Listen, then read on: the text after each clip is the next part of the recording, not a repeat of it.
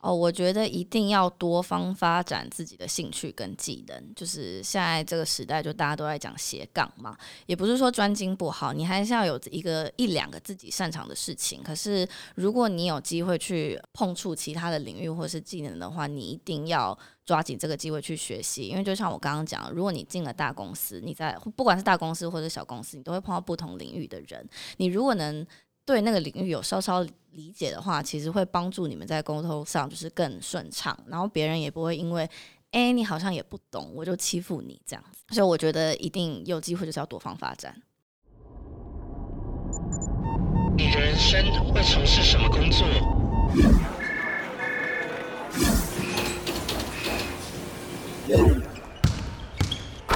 你的生命会如何展现热情？我是 Vance。我在这里陪你一起找出内在的职人精神，在变化多端的世界与产业里，获得快乐与自信，成为晋级的职人，Enter to Win。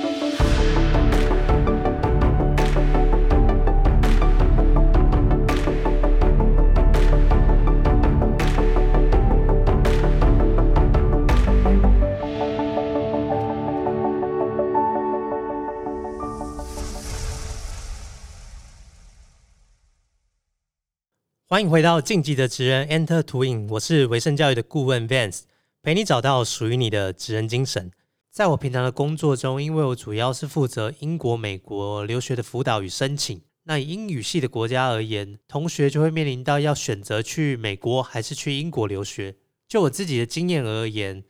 通常呢，能够很快的去决定要去英国留学或是美国留学的同学呢，可能有几个理由。那第一个呢，可能就是他们的亲朋好友可能在当地，或者是呢，他们偏好某一个特定的城市，也有可能呢，他们是对于当地的文化非常喜欢，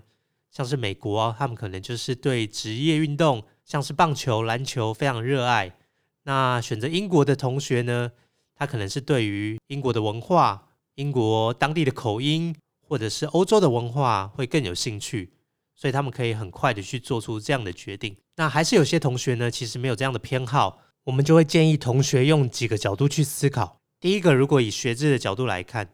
美国的学制呢跟台湾的学制是一样的，大学是念四年，研究所大部分是念两年。那英国的话呢是大学三年，研究所是念一年，所以英国的学程呢是比较短的，是比较有效率。那有效率不代表说念的会比较轻松。而是他把课程呢做比较精华的浓缩，让学生呢可以在比较短的时间去完成学程的授课以及相关的作业跟专案。那第二个角度就是以未来就业的方向来看，那通常有很多留学生呢去了留学，是想要在毕业之后呢可以有机会在当地有一些实习的工作。那现在呢，美国政府是提供。硕士毕业后的学生呢，有 OPT 的签证。OPT 呢是指学生在毕业后可以有十二个月的时间可以留在美国当地的工作。那这样的 OPT 的机会呢，也让留学生有更多的可能性，未来在美国当地有长期的工作机会。那如果学生念的是 STEM 的项目，STEM 呢，也就是 Science、Technology、Engineering，还有 Mathematics 这四种类别的科目呢。通常可以把这个 OPT 的签证呢延长到三年的时间，那学生就有更长的时间可以待在美国从事相关的实习工作。那以英国来看呢，现在英国政府是提供 PSW 两年的签证，让毕业后的学生有两年的时间可以留在当地工作。不管你是什么样科系的学生，都有这样的机会。那总结来说呢，不管你选择美国或者是英国，我觉得在选择之前，你必须要非常了解你选择的国家跟城市。还有你选择的科系跟学校，那这样呢也会更符合你未来到当地留学生活的期待。好，那今天呢，我们邀请到这一位来宾呢，就是经历了在美国跟英国的留学生活。他在大学的时期是在美国就读，后来研究所到了英国。那在毕业之后呢，也曾经到了上海的 Nike 工作，所以可以说是体验过许多不同国家的文化。那今天呢，就特别想要邀请他来分享。他在不同国家留学、工作跟生活的一些经验。好，那让我们欢迎今天的特别来宾，Victoria。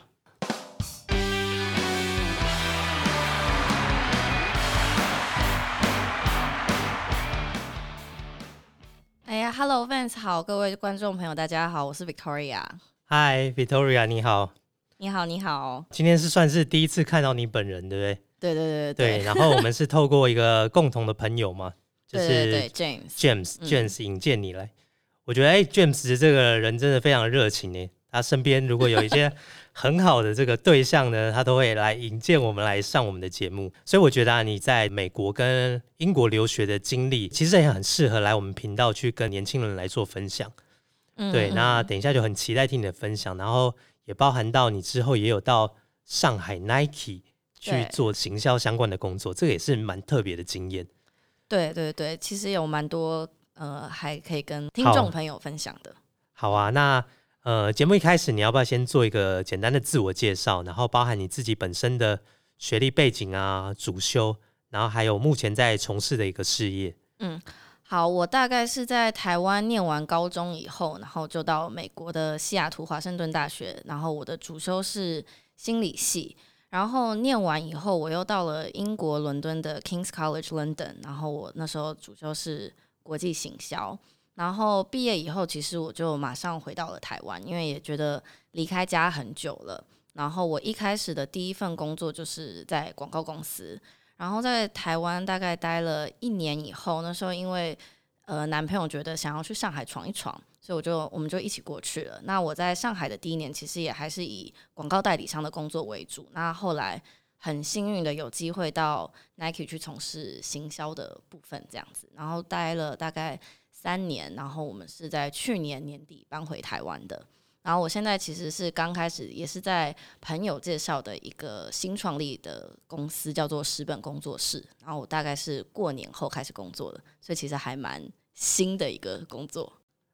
好，所以你刚才谈到说，你目前在十本工作室在任职嘛，对不对？对对对。你说你才刚进去一个礼拜，对，哦，很短。很短嘛？嗯，哎，这个名字听起来蛮特别的。你要不要先跟各位听众介绍十本工作室？呃，你们主要提供的一些产品跟服务，还有你目前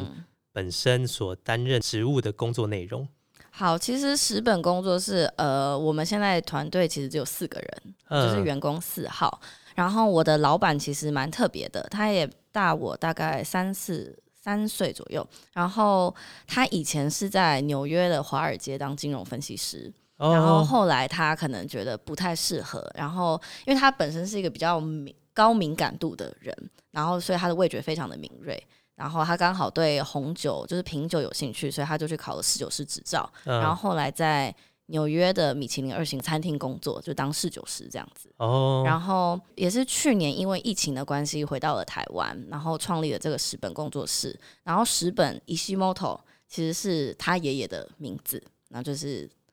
纪念他爷爷这样子，然后我们其实是是以贩卖食品为主的。然后他的第一波，我们的第一波食品其实是跟 Miu Mei 的主厨 Richie 合作出的一款 XO 酱跟辣椒酱。然后我老板创立这个工作室的主旨就是希望可以把精致饮食的文化带入到大家的日常生活中。然后也因为他的味蕾非常的敏锐，所以他其实对食物的品质啊，然后味道的要求都非常的高。然后我们其实也是一月才正式发售我们的产品，嗯，然后其实第一波都已经卖完了，所以算是一个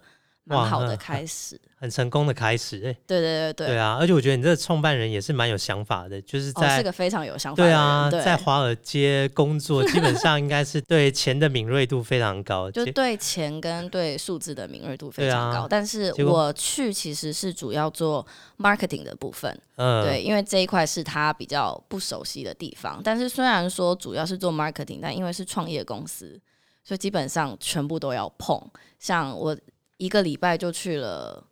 就有跑工厂啊，跟他一起挑 XO 酱的干贝啊，然后什么跟大陆厂商下定货品这样子，嗯，蛮有趣的。其实什么都要碰。那你们自己要不要试吃啊？还是要要要？这个是不是要 经过什么调味？所以你们除了试吃之外，是不是还要配一些什么样的菜？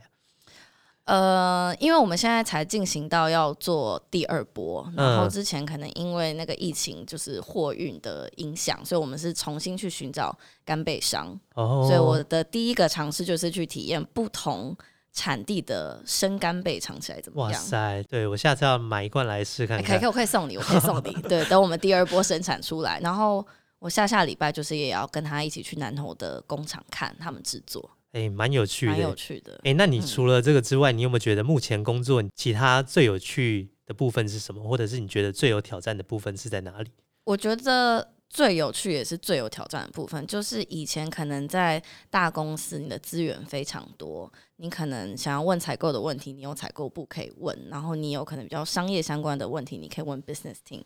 但是创业公司，你就是一切只能靠自己去摸索。然后虽然很累，但是我觉得我这个在这一个礼拜学到的东西，可能是我在大公司半年内才能学到的东西。所以我觉得这是很吸引我的部分，嗯，也是会让我决定要去创业公司的一个原因。对对，其实我现在觉得有一些年轻人啊，他可能呃，不管是出社会或者是在转职的阶段。都会有面临到说，哎，我到底要去一个大的公司上班，对，还是说我去一个这种新创的企业上班，对对。那像你自己有本身在大公司的经历嘛，也有在这种新创的经历，嗯，觉得在学到的东西上面，或者在成长上面，有什么不一样？我自己觉得，虽然我才去新创公司一个礼拜，可是如果可以再给我一次机会选择的话，我会先从小公司开始，因为在小公司你比较有机会去摸索到。不同领域的事情，然后借由这个摸索的过程，你可以找到自己比较擅长、比较喜欢的地方。那因为大公司的体制规划就是部门都会分的比较专精，当你知道自己擅长的是什么，你去大公司你才能更好的发挥，而不是在大公司就会觉得，哎，我怎么好像只会这个，然后觉得很受限这样子。嗯，了解。我觉得有这种经验呢，就回到说，哎，其实你从呃，大学的时候就去到美国念书嘛，对对对，然后那时候是念心理系，对，然后后来你又到了英国念研究所，对，你可不可以聊一下这个留学的这一段时间？你当初为什么会决定说大学要去美国留学？其实会去美国留学算是家里希望我去的，然后他们觉得如果呃能有机会去的话，其实对培养自己的不管是语言能力还是国际观，其实都是非常好的帮助。然后我刚开始其实有点抗拒，因为毕竟我身边没有人，那个时候没有人要去留学。但是我去了以后，我觉得啊，还是对自己蛮有帮助的。你刚去的时候，你觉得自己的英文程度怎么样？因为台湾学生比较厉害的就是读跟写嘛。对。那在听说的方面，你觉得你刚去的时候，你自己的程度是怎么样？我觉得说是最不好的。嗯。因为毕竟以前虽然上了很多。英文课或者是有补习什么，但是其实我觉得台湾学生在说的这个部分真的还是比较弱一点，对，所以刚开始去的时候还是会害怕。但是因为美国其实还蛮多那种要你小组讨论的，对，你逼你一定要讲，对。嗯，那你觉得这种状况大概到多久之后，你才比较有调试的过来？你就觉得哎，好像可以开始讲些什么东西，然后比较容易开始能表达自己的一些想法。其实我觉得很快，大概一两个月后，因为我一开始去的时候，我是住在学校的宿舍，我的室友都是美国人，嗯，所以我为了要跟他们沟通，我一定要讲英文。然后我觉得那个时候我的室友的包容度也很高，就是你不用一定要很精准的文法，你只要能清楚的表达你想要说的事情就好了。然后哦，我想到一个很有趣的，我想分享，因为那时候我有拿了一堂写作课，嗯。然后我们都会以为就是哎土生土长的美国人应该都写的超好的吧？但你后来发现哎其实没有，其实他们很能说很能讲，可是他的文法不一定是对的，是精准的，但是他们很有想法，所以我觉得就是大家不用担心自己可能哎 grammar 太差或者是字会太少。只要你敢讲，然后你能表达清楚，你都可以活得下来。我觉得这就是台湾教育在教教导英文上面，就会很要求这个文法。对，没错。对，那从小就是，哎，你文法要怎么填呐？然后你在写作文的时候，哎，文法错误。对对。然后就就是，哎，这扣分，导致说我们在这个口说的部分就会一直去害怕，想说，哎，这个文法到底要怎么用才能表达我要的那个意思？对对对。对，反而是你真的要能敢讲，然后有自信的去讲，其实对外国人应该都可以。大概可以听得懂你在讲什么。对，因为我以前也有碰到朋友，其实我觉得他的英文也没有很好，可是他非常敢讲，所以就是他有机会交到很多不同的美国朋友。嗯，好，那你当初怎么会去想选择这间学校，然后念这心理系啊？嗯，我其实那时候学校有两个抉择，然后一个是在东岸的 George Washington University，然后另外一个就是 UW。然后两个都是非常好的学校啊。哦，没有啦，没有，但是就是一个是在东岸，一个是在西岸。然后那个时候我有特别飞过去看校园的环境，因为嗯我觉得这个可能对我蛮重要的。然后东岸的学校，那间学校就是比较是属于可能没有校校园的，没有校区的，就是都是一栋一栋不同的建筑物，然后可能散落在城市的不同的地方。嗯，然后西岸的这间学校就是有一个非常大的校园，就是整个看起来就是比较自由一点，所以我后来选择了西岸。哦，嗯所以就是选择这种比较像是 campus 的呃 university 这样。对对对对对。然后选择心理系其实也是一个比较曲折的故事。就是我觉得美国大学蛮好的是，你刚开始申请的时候，你不用决定你的科系，它会让你有大一大二的时间去，嗯、它可能会定定不同的领域，让你去修学分，然后借此你可以去探索自己真正想要的是什么。因为我觉得说真的，你在台湾的高中念完，我觉得很多人是不知道自己要什么的。对啊，因为毕竟还年纪这么轻，也不知道这个对啊，外面产业的需求是什么，然后自己真的喜欢什么样的。科对对对对系这样对，所以我就是在这两年中，其实我一开始是想要去念商学院的，所以我修了很多商学院的课，但是因为我们学校的商学院其实非常的竞争。然后我后来评估了一下自己的能力，可能就是有点进不去，但我也不想屈就于那时候有很多亚洲人因为进不去商学院，他们就去念经济系，嗯，但我知道那个不是我喜欢的，所以后来我就嗯、呃为了要修某一个领域的学分，我就去拿了心理学的课，然后我非常喜欢，所以我就用一个暑假的时间把那些需要的学分修完，然后申请了心理系这样子。嗯嗯那你刚才有说，你当初在选择学校的时候，有特别飞过去到校园去看吗？对对对，有有有，我觉得你觉得这个是嗯值得投资吗？因为你这样特别从台湾去一趟，就是为了看这个校园呢。呃，因为我相信大家申请学校不会只申请一间，然后其实学校放榜的时间都差不多，所以如果你大概有两三间都已经放榜了，我觉得你就可以就是安排一个 trip 去，因为毕竟你要在那边待四年，你如果嗯、呃都没有先去看，然后你去了以后才发现啊，我其实不太喜欢这个城市，或者是我不太喜欢这个环境，就会比较可惜一点啦。嗯所以就是透过去拜访未来有可能上的学校，去降嗯低这个自己对于学校的期望啊，跟就是减少这些落差啦。对啦，对，因为其实我也不用准备那时候高中升大学的考试，所以其实嗯就是比较方便，可以跟学校请假，然后过去看这样子。了解。嗯，那你后来念了这个心理系，你有觉得哎，诶真的念完四年之后，你真的非常非常喜欢，对不对？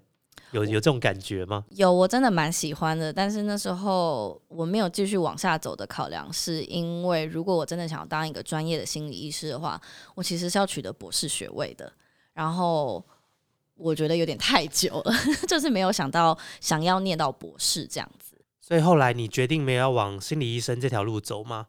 那后来为什么你会去英国选择念国际行销啊？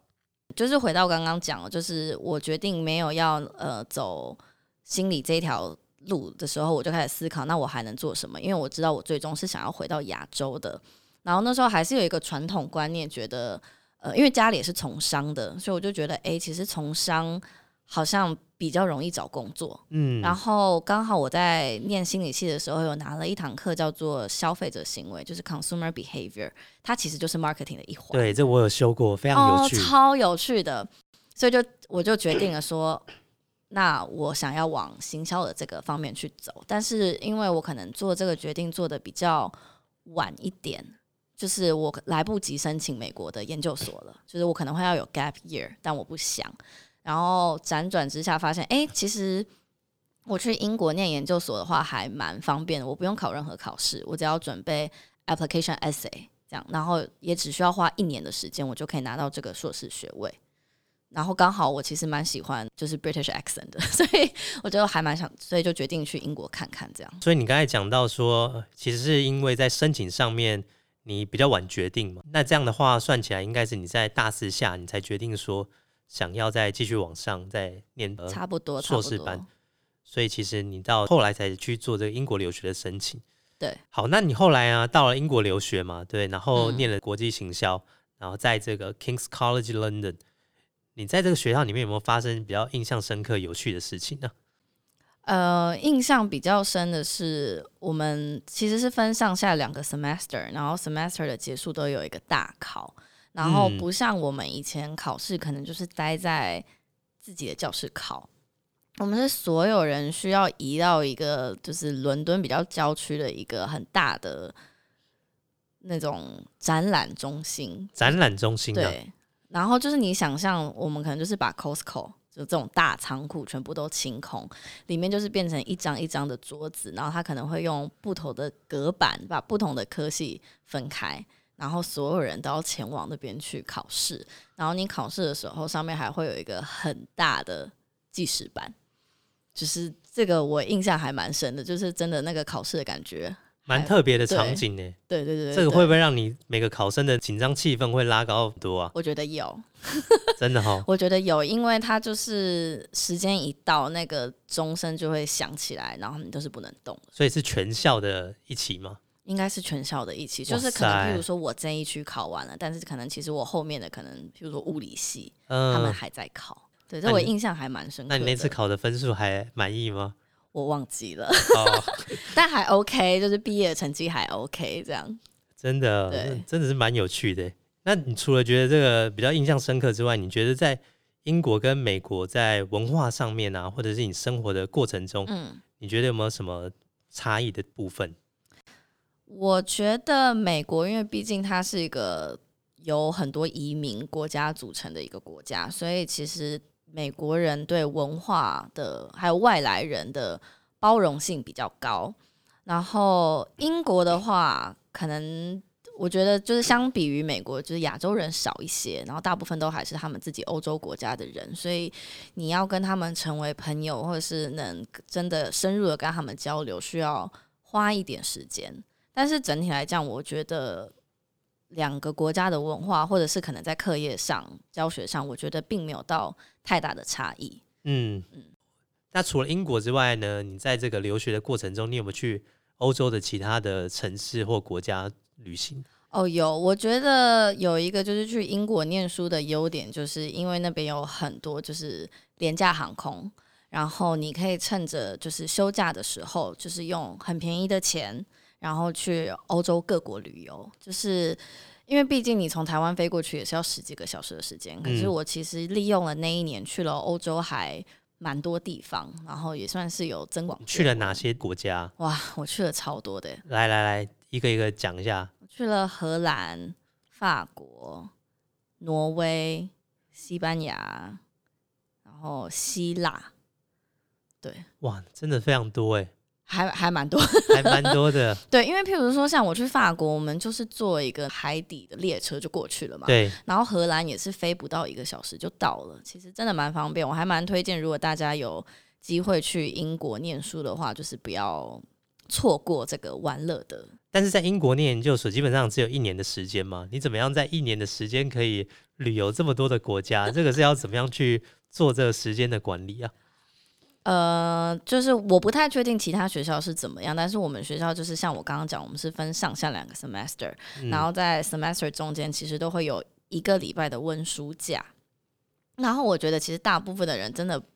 很少会用那个时间做温书的这件事情所以。你就把书本带在你的背包上面，就就就出发了，对对对对，就是会利用这个时间出去玩一下然后。用来压泡面这样。对，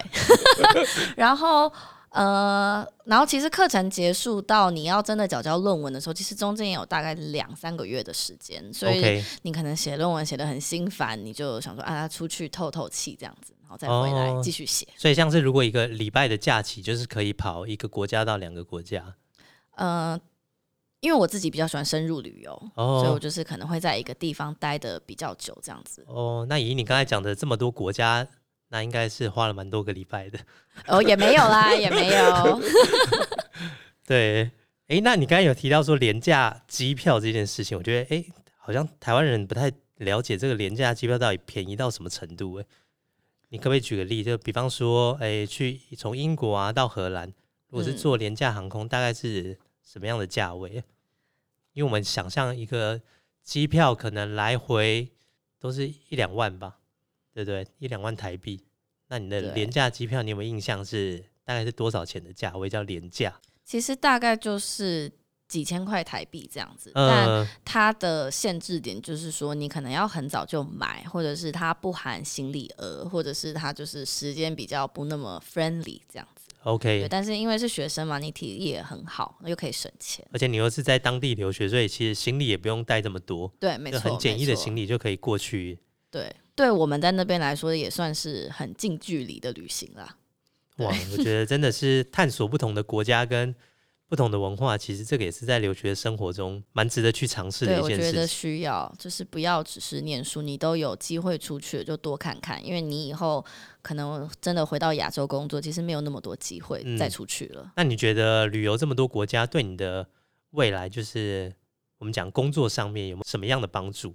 我觉得应该是包含，就是可能留学的这个经验一起讲的话，就是因为你自己一个人在外面，你会碰到很多种不同的问题，不管是语言上啊，或者是可能在交通上啊，或者是文化上。然后那个时候其实没有人可以帮你，你要自己想办法去解决这些问题。然后嗯我觉得这个应用在我现在的工作上，就是你不会是一个就是碰到问题，你就是坐在那边等着老板或是同事来解救你，因为我觉得老板喜欢的是。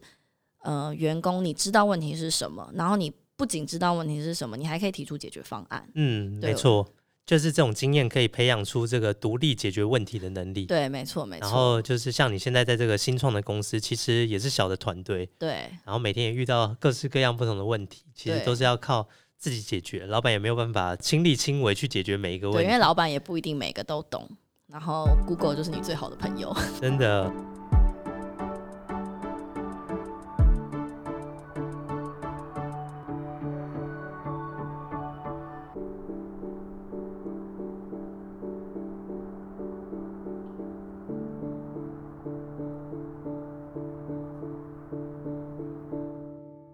那后来你在这个嗯英国留学毕业之后啊，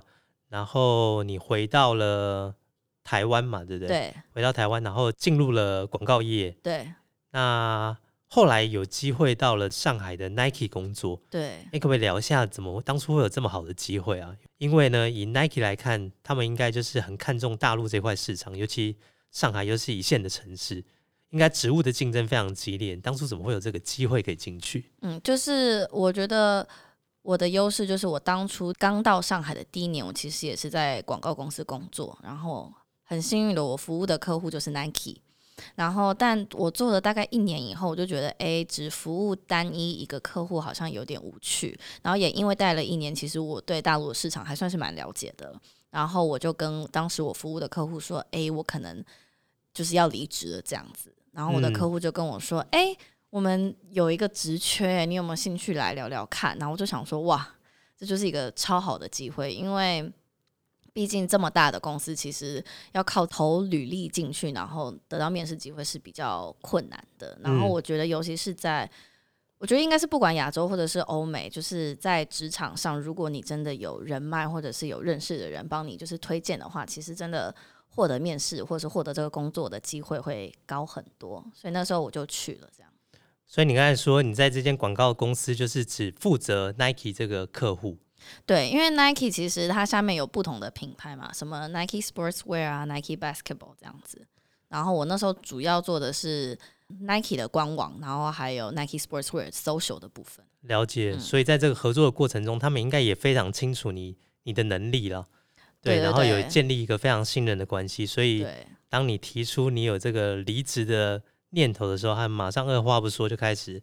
把你，招揽过去我。觉得我的客户就我的贵人。真的，其实我觉得很多年轻人就是要去思考说，怎么样去，当然是在工作上一定要发挥自己的能力，然后嗯，做到敬业嘛，做到敬业，对对对敬业，然后服务到客户也是发挥自己这个专业的能力，然后让客户看见，借此呢，慢慢有机会去做更多的人脉去连接，嗯然后去探索更多的机会。对，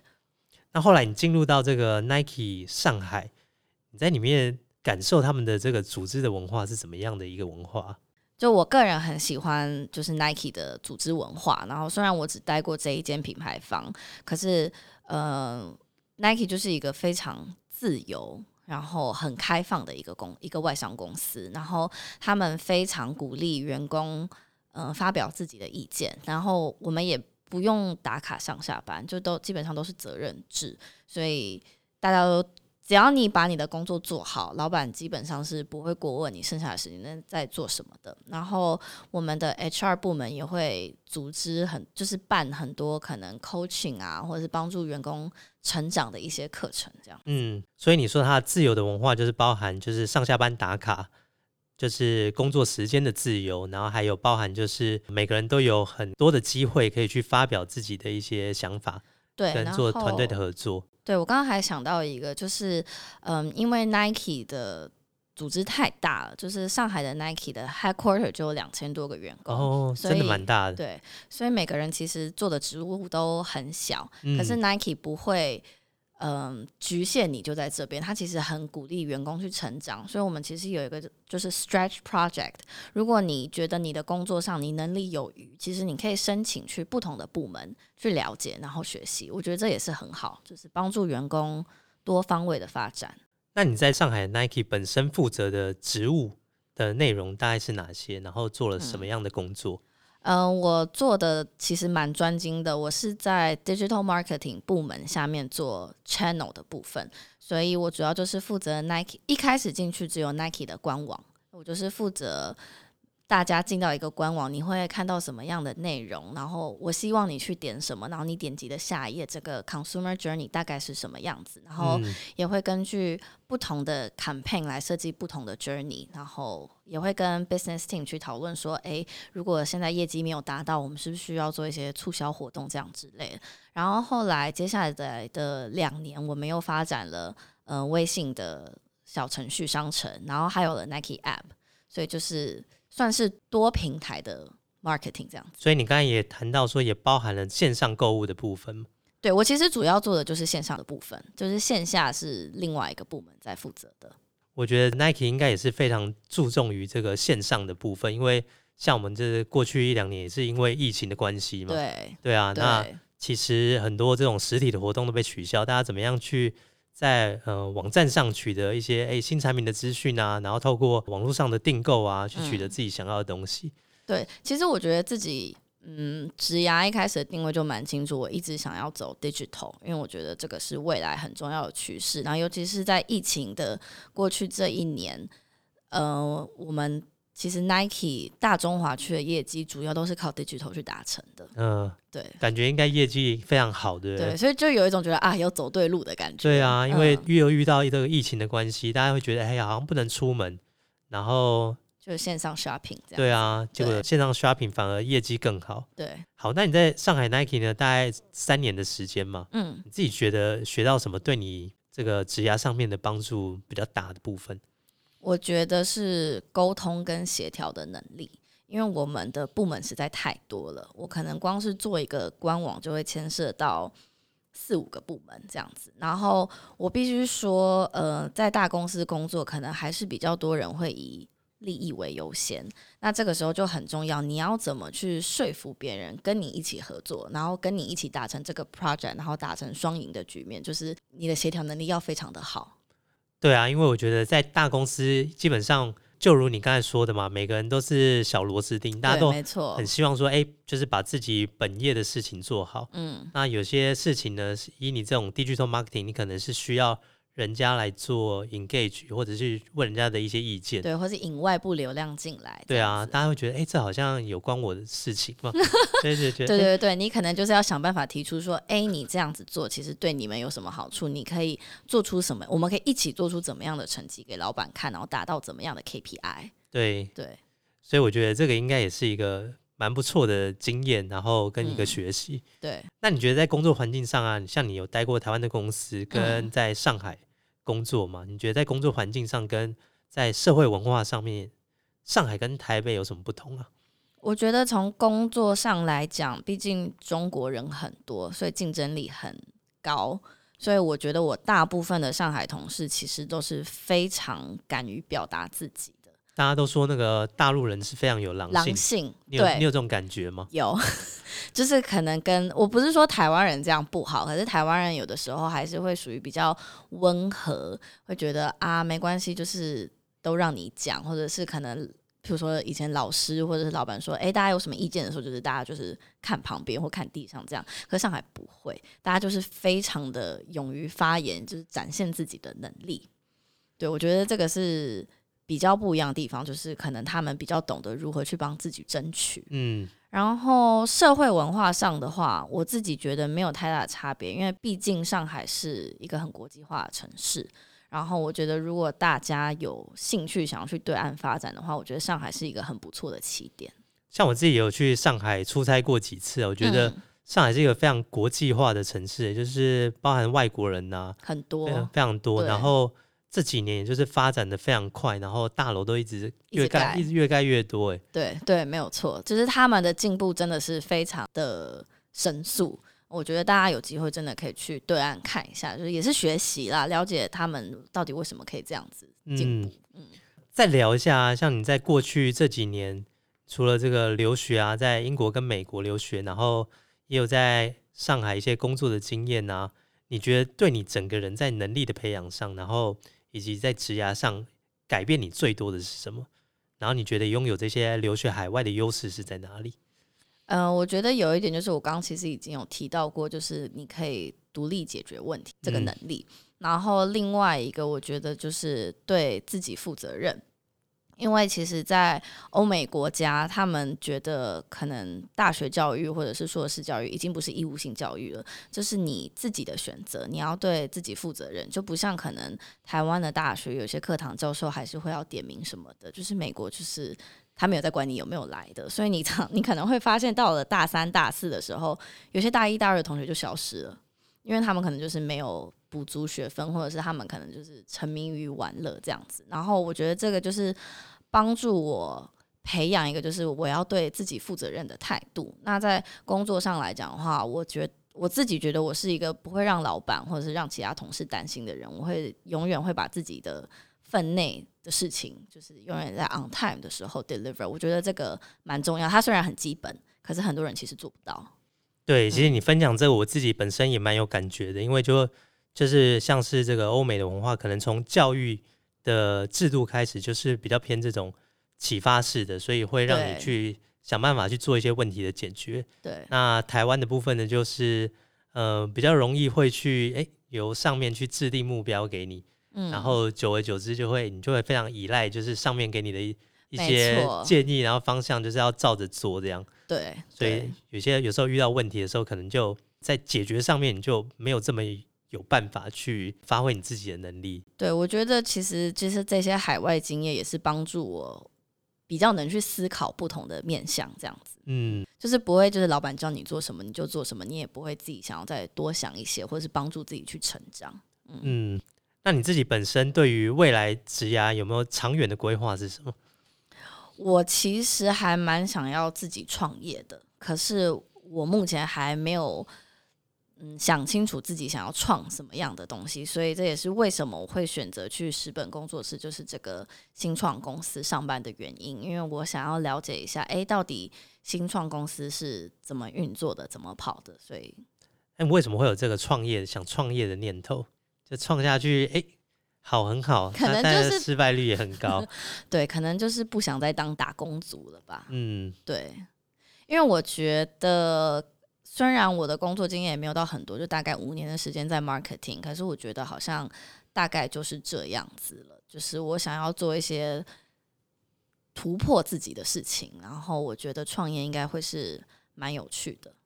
所以你职涯的方向，你现在选择新创的公司，也可以让你去体验创业初期会经历到的一些困难，对，可能会面临的一些挑战。对，老实讲，我也是属于比较保守的人，所以我不会马上就说我现在就来创。我还是觉得，哎，我先 有这个机会体验、了解一下，确定自己是不是真的喜欢，我再往这个方向走。我觉得这个是一个蛮好的方式啊。对对，不要一开始就 不要一开始就整个头头就洗下去了，先看一下别人怎么洗头。对，在旁边观摩一下，对对对对。那最后，你有可不可以给一些像是大学生啊，或是社会新鲜人，在职业规划上面，或者是技能培养上面的一些建议？